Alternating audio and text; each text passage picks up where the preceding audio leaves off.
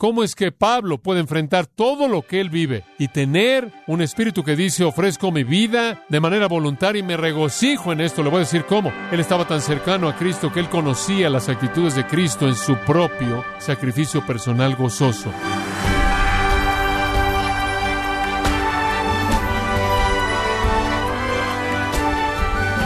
Le damos la bienvenida a esta edición de Gracia a vosotros con el pastor John MacArthur. Will Rogers notó una vez que los héroes se hacen de vez en cuando, pero solo uno en un millón, y ese uno se comporta no de la mejor forma, por lo que nos enorgullece habernos honrado en este momento, son palabras que él citó, y es cierto que los héroes son raros, pero hemos encontrado uno del cual podemos todos aprender. Por ello quiero invitarle a que nos acompañe cuando el pastor John MacArthur continúe el estudio del apóstol Pablo y todo parte de la serie titulada Héroes del Cielo, en gracia a vosotros. Para esta mañana llegamos a Filipenses capítulo 2 y el texto en donde nos encontramos comienza con el versículo 17 y llega hasta el versículo 30, y aunque se ha derramado en libación sobre el sacrificio y servicio de vuestra fe, me gozo y regocijo con todos vosotros y asimismo gozaos y regocijaos también vosotros conmigo. Vamos a detenernos ahí. De esta manera, Pablo se presenta a sí mismo como una ilustración de gozo sacrificial. Pablo dice, ahora estoy ofreciendo mi vida como la etapa final de ofrenda de bebida sobre otro sacrificio. Esta es la parte final de su sacrificio completo. Ahora observe esa frase sobre el sacrificio y servicio de vuestra fe. El sacrificio que ellos estaban realizando realmente era el entregar sus vidas por la causa de Cristo, predicando, enseñando, proclamando, viviendo por Cristo. Y Él lo llama el servicio de vuestra fe. El servicio de vuestra fe, la palabra servicio es liturgia, de la cual obtenemos liturgia. ¿Por qué? Porque significa servicio sagrado, servicio religioso, servicio sacerdotal. Es usada de esa manera en la Septuaginta. Es usada de Epafrodito en el versículo 25. Dice de él ahí que él ofreció ministerio espiritual, litúrgico, sagrado o servicio sagrado. Entonces Pablo los ve y los ve como sacerdotes, así como Pedro dice, real sacerdocio, 1 Pedro 2. Y él ve a los filipenses como sacerdotes que están ofreciendo sus vidas como un sacrificio, y la suya, en comparación, simplemente como algo pequeño comparado con el de ellos. Eran personas fieles, eran personas sacrificiales, se regocijaba por ellos, él simplemente se regocijaba por ellos debido a la fidelidad de ellos al Señor. En el capítulo 4, versículo 18, él dice que el dinero que me enviasteis, el cual fue sacrificial, no tenían tanto como ellos enviaron, ellos sacrificaron, no tenían mucho para dar, y él dijo, lo que enviaron, al final del versículo 18 con Epafrodito, lo que enviaron es olor fragante, sacrificio acepto, agradable a Dios. Como puede ver, él vio las vidas de ellos como el sacrificio grande y fue demostrado en la generosidad con la que ellos estaban esforzando por satisfacer las necesidades de Pablo de una manera monetaria al enviarle dinero. Pero eran personas sacrificiales. Su vida simplemente era la parte de arriba de ese sacrificio. Pero permítame profundizar. Usted no puede nada más ver esto como comparándolos como un sacrificio más grande y uno más pequeño. Hay un sentido en el que hay una unidad también aquí, y realmente es un sacrificio, porque era la costumbre que el sacrificio era colocado sobre el altar y después el que había traído el sacrificio derramaba la ofrenda de bebida como el elemento final de ese sacrificio. Entonces lo que Pablo realmente está diciendo es que Ustedes y yo juntos estamos ofreciendo a Dios el sacrificio de nuestra vida. En este sacrificio hay una especie de acto fraternal, real, amoroso, leal. Él en cierta manera amarra su corazón al de los filipenses y dice, no me importa en absoluto ser parte de su servicio sacrificial a Cristo. Juntos nos estamos ofreciendo a nosotros mismos. Entonces él había llegado a un altar en común con las personas que él amaba y ellos habían llegado a un altar en común con el apóstol que ellos amaban. Y esa es la razón por la que decimos que aquí Pablo ilustra el sacrificio. Su vida entera era un sacrificio. Pero observe la actitud que iba junto con esto. Muy bien. Te regreso al versículo 17. Esto es clave. Él dice, debido a que estoy siendo derramado como una ofrenda, me regocijo. El regocijo se conecta con el debido a que estoy siendo derramado. Es el hecho de que uno llevó al otro. ¿Por qué te está regocijando? ¿Saben por qué me estoy regocijando? Me estoy regocijando porque estoy siendo derramado como una ofrenda. Dice usted, espera un minuto. No es gozo a pesar de, escuche esto si es tan amable, es gozo debido a. ¿Puede entender esto? No es gozo a pesar de, es gozo debido a. ¿Qué quieres decir? Lo que quiero decir es que la expresión más elevada de la vida de Pablo fue entregarse a sí mismo como un sacrificio y por lo tanto incorporado en esto estaba la experiencia más grande de gozo. ¿A una vez se ha sentado y ha dicho, ¿cómo es que tal y tal misionero puede vivir bajo esas condiciones? Lo voy a decir, ¿cómo? Porque ven la vida como un sacrificio que agrada a Dios. Entre más grande es el sacrificio, más grande es el gozo. Entre más suprema es la ofrenda, más grande es la emoción. Ese es el meollo. No es gozo a pesar de, es gozo debido a. Y afirmamos en el testimonio de Pablo aquí que su gozo más grande vino en el momento de su sacrificio más grande. Su gozo estaba en el sacrificio, su gozo estaba en la ofrenda, porque eso es para lo que él vivía. Esta epístola entera, como ustedes saben, está llena de gozo. De regreso en el capítulo 1, versículo 4, él tiene gozo cada vez que él piensa en ellos. Él ora por ellos con gozo en toda oración. Cada vez que él piensa en ellos, él tiene gozo. Él tiene gozo porque el Evangelio está siendo predicado. Versículo 18. Cristo es proclamado y en esto me regocijo y continuaré regocijándome aunque me estén criticando. Él tiene gozo debido a su amor por ellos. Capítulo 4, versículo 1. Hermanos amados, a quienes anhelo ver, gozo y corona mía. Y él los vuelve a llamar amados míos al final del versículo. En el versículo 10. En gran manera me regocijé en el Señor porque habéis revivido vuestra preocupación por mí. Él no solo se regocijaba en su amor por ellos, él se regocijaba en su amor por él, él se regocijaba cada vez que pensaba en ellos, él se regocijaba en el sacrificio de ellos. Este es un tiempo de gozo. Y entonces él les dice, regocíjense. No se sientan mal por mí, regocíjense. Yo estoy compartiendo mi gozo con ustedes, ustedes compartan su gozo conmigo. Como pueden ver, este gozo, amados, no está relacionado con las circunstancias en absoluto, pero la mayoría de nuestro gozo lo está. Si las circunstancias son positivas, tenemos gozo terrenal. Si las circunstancias son negativas, perdemos nuestro gozo terrenal. Muchos cristianos nunca han conocido la emoción de un gozo espiritual que nace del sacrificio. Pero aquí él dice, me regocijo y comparto mi gozo. Sun Cairo, juntos estamos contentos, él dice. Este entonces es el modelo de lo que llamaremos el que se regocija de manera sacrificial. Este hombre, Pablo, es sorprendente porque lo que él nos muestra es que entre más grande es el sacrificio, más grande es que el gozo. Y eso es tan extraño para la mayoría de nosotros. Y vemos a una persona como un misionero o alguien que está entregado a la obra de Dios en un lugar difícil, privado de comodidades, solo, incómodo, miserable, siendo medido por estándares humanos, y decimos, ¿cómo pueden ellos soportar eso? ¡Qué existencia tan miserable! Y realmente lo opuesto es la verdad, porque en su sacrificio definitivo han encontrado el gozo espiritual definitivo, del cual conocemos tan poco, pero el cual es un regalo del Espíritu de Dios al creyente que en últimas es un creyente obediente, sacrificado. Pablo, por cierto, hace referencia a este tipo de gozo en varias ocasiones. 2 Corintios 7, 4, él dice, sobreabundo de gozo en toda nuestra aflicción. Estoy sobreabundando de gozo en todas nuestras aflicciones. Como puede ver, él es una ilustración perfecta de no quejarse, ¿verdad? No importaba lo que le estaba pasando, él continuó regocijándose de gozo. Colosenses 1:24 me gozo en mis padecimientos por causa de vosotros, dice él. Primera de Tesalonicenses, capítulo 3, versículo 7. Él habla de aflicción. Y después, en el versículo 9, qué gracias podemos darle a Dios por vosotros a cambio de todo el gozo en el que nos regocijamos. Él estaba regocijándose en medio de la aflicción, otra vez. Entonces, aquí tiene usted a este hombre que se regocijaba de manera sacrificial. Y esto es tan típico. He leído el libro de los mártires de Fox varias veces. He leído muchas cosas diferentes de la primera iglesia.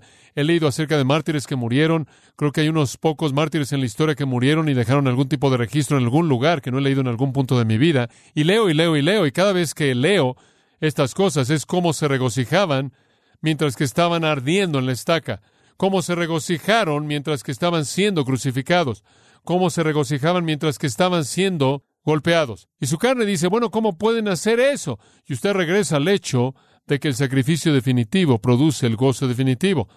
De nuevo, F. B. Mayer dijo, fue de esta manera que los mártires se esforzaron hasta el punto de la muerte y la estaca, regocijándose porque habían sido tenidos por dignos de sufrir por el nombre de Cristo. Y después él dice, cuando una vez el alma ha tenido un vistazo del verdadero significado de la vida y ha aprendido el privilegio que está dentro de su alcance de identificarse a sí mismo con el Hijo de Dios en su gran acto de redención, un resplendor semejante de gozo comienza a brillar en pasajes de luz que hasta ese entonces habían sido oscuros y habían sido prohibidos. Hombre, eso es verdad. Usted ve las pruebas y dificultades y situaciones difíciles, incomodidad física, el dolor, inclusive la muerte como oscuro y algo prohibido. Pero una vez que usted llega al punto en el que usted se abandona de manera total a la voluntad de Dios para agradarlo a Él,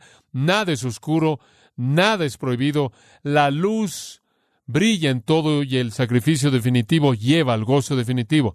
Y la razón por la que conocemos tan poco de ese tipo de gozo es porque conocemos tan poco de ese tipo de sacrificio. Para nosotros, como puede ver, la única cosa que trae gozo es lo que hacemos para nosotros mismos. Y de vez en cuando el gozo de ver algo hecho para alguien más. Pero me pregunto cuántos cristianos realmente no están consumidos con el gozo que es de ellos debido al sacrificio total que han hecho por Cristo. Obtenemos algo de gozo por lo que hacemos para otros, como una satisfacción al alimentar a los hambrientos, ayudar a los pobres, sea lo que sea, ayudando a niños pequeños, a gente enferma. Pero ¿cuántos de nosotros estamos emocionados por el gozo que hay en los sacrificios que hacemos por la causa de Cristo? Permítame hacer la pregunta. ¿Qué está usted sacrificando en el servicio a Cristo? ¿Qué cantidad de tesoro, qué cantidad de tiempo? ¿Qué está usted sacrificando por causa de Cristo? Lo voy a decir de otra manera. ¿A qué le dijo usted no para decir sí a la voluntad de Dios? ¿A qué le ha dicho usted no para decir sí al reino de Dios? ¿A qué le ha dicho usted no para decirle sí a la iglesia de Dios? Esa es la pregunta. Pablo vivió una vida de gozo sacrificial. Y le digo, y probablemente lo diré hasta que muera algún día, la razón por la que tenemos una sociedad tan insatisfecha infeliz es porque inclusive entre cristianos están tratando de encontrar gozo en las posesiones en lugar del sacrificio, en donde el gozo definitivo se encuentra. Y entonces están persiguiendo una ilusión. Dice usted, bueno, no me molesta mi vida, no está tan mal, bueno, eso quizás es verdad. Dios en su gracia le ha permitido disfrutar de algo de felicidad, pero usted nunca conocerá el gozo verdadero, el gozo sacrificial, el gozo que sobrepasa todo gozo, el gozo que le permite a un hombre ser quemado en la estaca y cantar con expresiones de gozo en sus labios los himnos de su gran Dios y Salvador, usted quizás nunca conozca ese gozo que sobrepasa todo, el gozo que brota de la ofrenda sacrificial, el esfuerzo sacrificial, el gozo más grande. Ahora permítame concluir esto, y quiero que usted entienda esto. Esto realmente es la clave. Si usted es como yo, usted está diciendo, bueno, estoy muy lejos del apóstol Pablo. ¿Cómo voy a conocer este tipo de gozo? ¿Cómo voy a experimentar este nivel de vida? ¿En dónde lo aprendió Pablo? ¿Puedo decirle en dónde lo aprendió? Él lo aprendió de Cristo, porque fue Jesucristo en Hebreos 12.2, quien soportó la cruz debido a qué? Al gozo puesto delante de él. Jesús es la ilustración perfecta de sacrificio definitivo y gozo definitivo.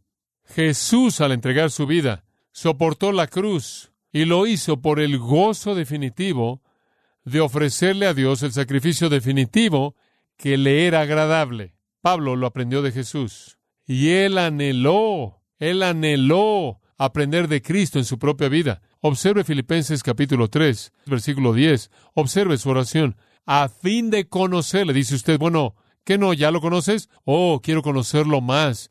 Quiero conocerlo más, en más profundidad, en más plenitud. ¿Y qué quieres conocer acerca de él? Quiero conocer el poder de su resurrección. Eso es poder para entregar mi vida como un sacrificio, poder para jugarme todo. Y después quiero conocer la participación de sus padecimientos.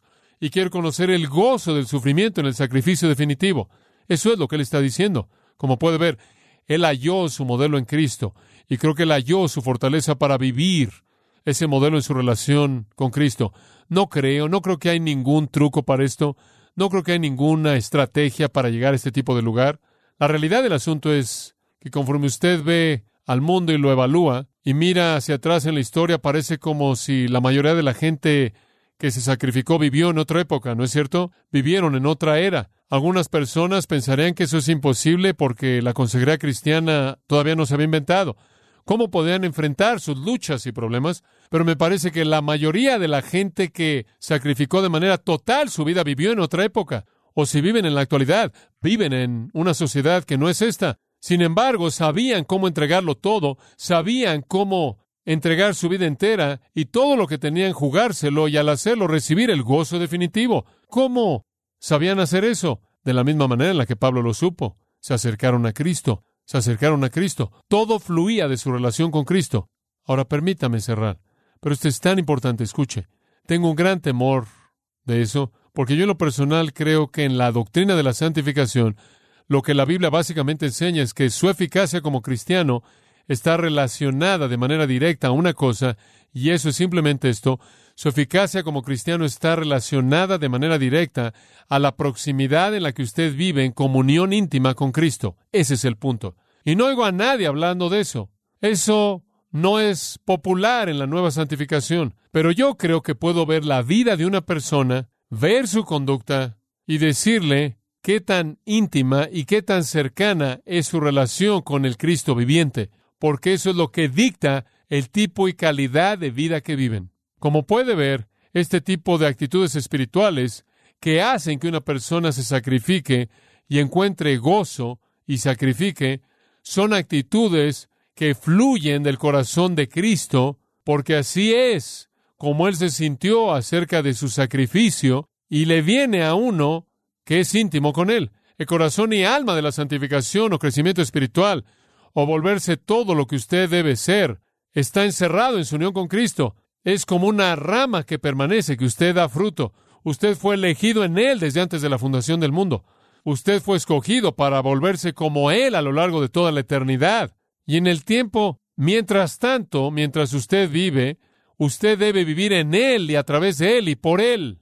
Sin embargo, el énfasis actual en la santificación menciona muy poco acerca de Cristo, muy poco acerca de cultivar una intimidad con Él mediante la oración y el estudio de la palabra de Dios, y mediante anhelos y deseos y amor profundo hacia Cristo que es cultivado mediante esas disciplinas. Hoy día son trucos y fórmulas y psicología cristiana, e introspección e imagen personal, y estar a tono con usted mismo y examinar sus problemas profundos y buscar pistas para poder entender cómo es que sus padres lo trataron usted y en su pasado y estar metiéndose con todas esas cosas. Y eso aleja a la gente de la solución de las necesidades de la gente, la cual es una unión consumidora, profunda, penetrante, permanente con Jesucristo, que es cultivada momento a momento.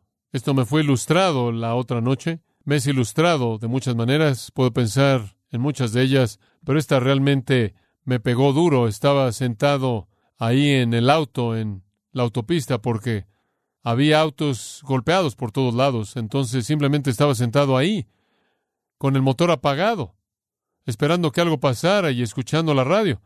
Y en la estación salió un psicólogo cristiano que aconsejó en la estación cristiana local y una dama llamó y les dijo, me gustaría hacerle una pregunta acerca de mi problema. Y ellos le respondieron en esos tonos muy sensibles que con frecuencia usan y dijeron, bueno, ciertamente nos gustaría ayudarle, ¿cuál es su problema? Ella dijo, soy una persona obsesionada con algo y tengo dos cosas por las que estoy obsesionada. Ella dijo, son la comida y el sexo. ella dijo, si no tengo deseo de comer, tengo deseo sexual. Y ella simplemente dijo, ¿sabe una cosa? Soy cristiana y no sé qué hacer con esto. Y su respuesta fue, bueno, dígame, cuando dice que tiene deseos sexuales, ¿qué quiere decir? Oh, ella dijo, simplemente me acuesto con todo mundo. Conozco a alguien y simplemente tengo esa necesidad. Y después vino la respuesta. Cuénteme de su padre. ¿Cómo es su relación con su padre? Oh, bueno, mi padre era pasivo. Él estaba ahí y tú sabes, lo amo, pero era pasivo. Ajá, mm, sí, sí. Ahora cuénteme de su relación con su madre. Amor-odio, exactamente lo que dijo. Amor-odio. Nos amamos, ella me ama, ella me ama, pero también hay antagonismo, ella es dominante, ella quiere controlar. Oh, sí, sí, sí. Y ahora usted está viviendo sola, ¿verdad? Sí. Ajá. ¿Se da cuenta de que podría estar haciendo esto para castigar a su padre y a su madre por la manera en la que la han tratado usted? La indiferencia de su padre porque él no le enseñó a usted la manera apropiada para que usted viviera y no le dio ninguna guía y ahora le está mostrando lo que usted piensa de eso y ahora está vengando de su madre que trató de controlarlo usted al vivir una vida fuera de control. Oh, bueno, nunca había pensado en eso. ¿Sabe una cosa? Lo que usted realmente necesita es, usted tiene que ser liberada de esas heridas causadas por sus padres. Y usted necesita terapia. Realmente necesita terapia. A lo cual respondió, oh, he estado en terapia constante con una consejera cristiana por un año y no ha ayudado. Oh, dijo el bueno, como puede ver, es como sacar carne del congelador. Esta fue la ilustración. Usted no solo la puede sacar y comérsela, toma mucho tiempo que se descongele y va a tomar mucho tiempo para que estos sentimientos se descongelen. Y ahí estaba yo solo sentado ahí en la autopista y pensando basura. Y no sé lo que el hombre que estaba a mi lado pensó porque lo dije, creo tres veces, fuerte, basura. Dice usted, bueno, ¿qué le habrías dicho a esa mujer? Yo le habría dicho a esa mujer, porque no siento nada más que compasión. Yo le habría dicho, querida mujer, si estás viviendo una vida de fornicación constante, la Biblia dice que los fornicarios y los adúlteros no heredarán el reino de Dios. Es mi gran temor que crees que eres cristiana, pero no lo eres, porque si eres cristiana tendrías un anhelo por servir al Señor Dios. Puedes tropezar y caer en pecado, todos lo hacemos, pero los deseos de tu vida serán los deseos de amor y afecto hacia Jesucristo. Entonces yo le habría dicho, me temo que no eres cristiana. Necesitas caer de rodillas y arrepentirte ante un Dios santo y rogarle a su Dios que en su gracia te perdone, te perdone de tu pecado y te salve y te dé una nueva naturaleza que tiene hambre de Dios y sed de justicia. En segundo lugar, le habría dicho, si existiera alguna posibilidad remota de que eres cristiana, querida dama, más vale que caigas de rodillas y clames a Dios en arrepentimiento, no sea que Dios te mate por tu pecado continuo. Ruégale a Dios porque muestre su gracia y después necesitas meterte en la palabra y en la oración y quedarte ahí si es necesario durante semanas hasta que hayas identificado y sacado el pecado de tu alma. Y necesitas clamar por tener una relación continua íntima con Jesucristo, que sea tan rica y tan llena que el poder mismo de Cristo sea transferido a tu vida. Pero ese no es el mensaje popular en la actualidad. Ahora es santificación sin Cristo. Me entristece ¿En dónde es que Pablo encontró la fortaleza para esto? Él dijo en el 3.10, a fin de conocerle, quiero poder de Él, quiero gozo en sufrimiento que viene de Él. En el capítulo 4, él sabía, en el versículo 13, todo lo puedo en Cristo que me fortalece. ¿A dónde van para encontrar fortaleza, amados? ¿A dónde van? Los cristianos están corriendo por todos lados, tratando de encontrar fortaleza en todo, excepto por una relación que se va incrementando en intimidad y profundidad con el Cristo viviente, cultivada en la oración, tiempo en la palabra y un afecto creciente por Él. Todo lo puedo en Cristo que me fortalece. Después Él dice en el versículo 19, mi Dios pues suplirá todo lo que os falta conforme a sus riquezas en gloria en Cristo Jesús, de tal manera que toda su fortaleza y todas sus necesidades se encuentran en Cristo. Y si usted pasa a Colosenses, lo único que tiene que hacer es ir al capítulo 2 y leer el versículo 3. En él están escondidos todos los tesoros de la sabiduría y del conocimiento. Quiere fortaleza, está en Cristo. Quiere que sus necesidades sean satisfechas, está en Cristo. Quiere sabiduría, está en Cristo. Quiere conocimiento, está en Cristo. Y le digo esto, él dice en el versículo 4 de Colosenses 2, para que nadie los engañe con algún argumento persuasivo. Él dice, quiero que se mantengan siendo disciplinados. Versículo 5. Quiero que permanezcan siendo estables en su fe en Cristo. Versículo 6. Recibieron a Cristo ahora que anden en Él. Han sido firmemente arraigados y ahora están siendo edificados en Él. Esa es la clave. Y versículo 8. No dejen que nadie los lleve cautivos mediante filosofías, engaños, tradiciones de hombres, Esos son principios elementales, humanismo, en lugar de Cristo, porque en Él habita corporalmente toda la plenitud de la deidad, y vosotros estáis completos en Él. Él es la cabeza sobre todos. Amados, puedo ser tan elemental como para decir que la relación de todo cristiano está edificada en una intimidad continua con Jesucristo y de ahí viene la solución a todas las demandas de la vida. ¿Cómo es que Pablo puede vivir así? ¿Cómo es que él puede ser un prisionero encadenado algún romano? ¿Cómo es que él puede enfrentar todo lo que él vive y tener un espíritu que dice ofrezco mi vida de manera voluntaria y me regocijo en esto? Le voy a decir cómo. Él estaba tan cercano a Cristo que él conocía las actitudes mismas que eran las actitudes de Cristo en su propio sacrificio personal gozoso. Dice usted, ¿cómo alcanzo ese nivel? Quiero asegurarles una cosa. Ustedes tienen, amados, viviendo en ustedes al mismo Cristo. ¿Es así? El mismo Cristo. La única pregunta es si usted se ha apropiado o no de su presencia y si usted continúa o no cultivando esa unión que le dará a usted la plenitud de ese gozo sacrificial.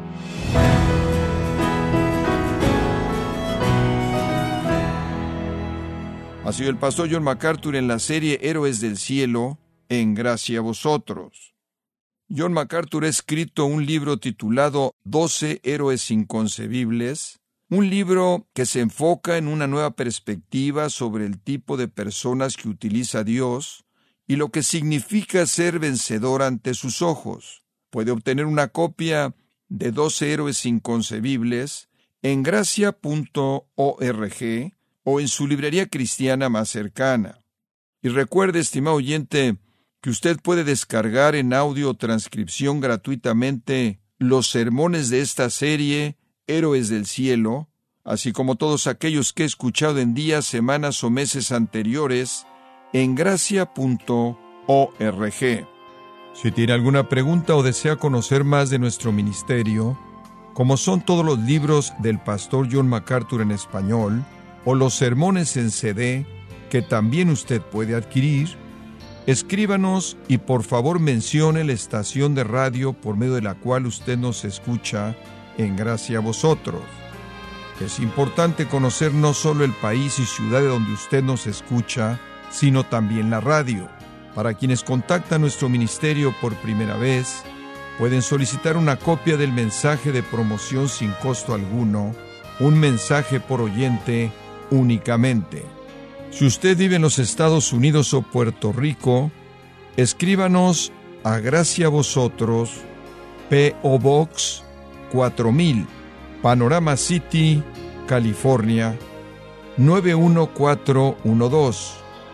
O puede escribirnos a través del siguiente correo electrónico radio arroba y en nuestra oración que Dios haya obrado en su vida y hablado a su corazón, desafiándole y ministrándole por medio de la enseñanza de su palabra. Y tenga presente que sus oraciones son vitales y que puede ofrendar a gracia a vosotros yendo a nuestra página en gracia.org.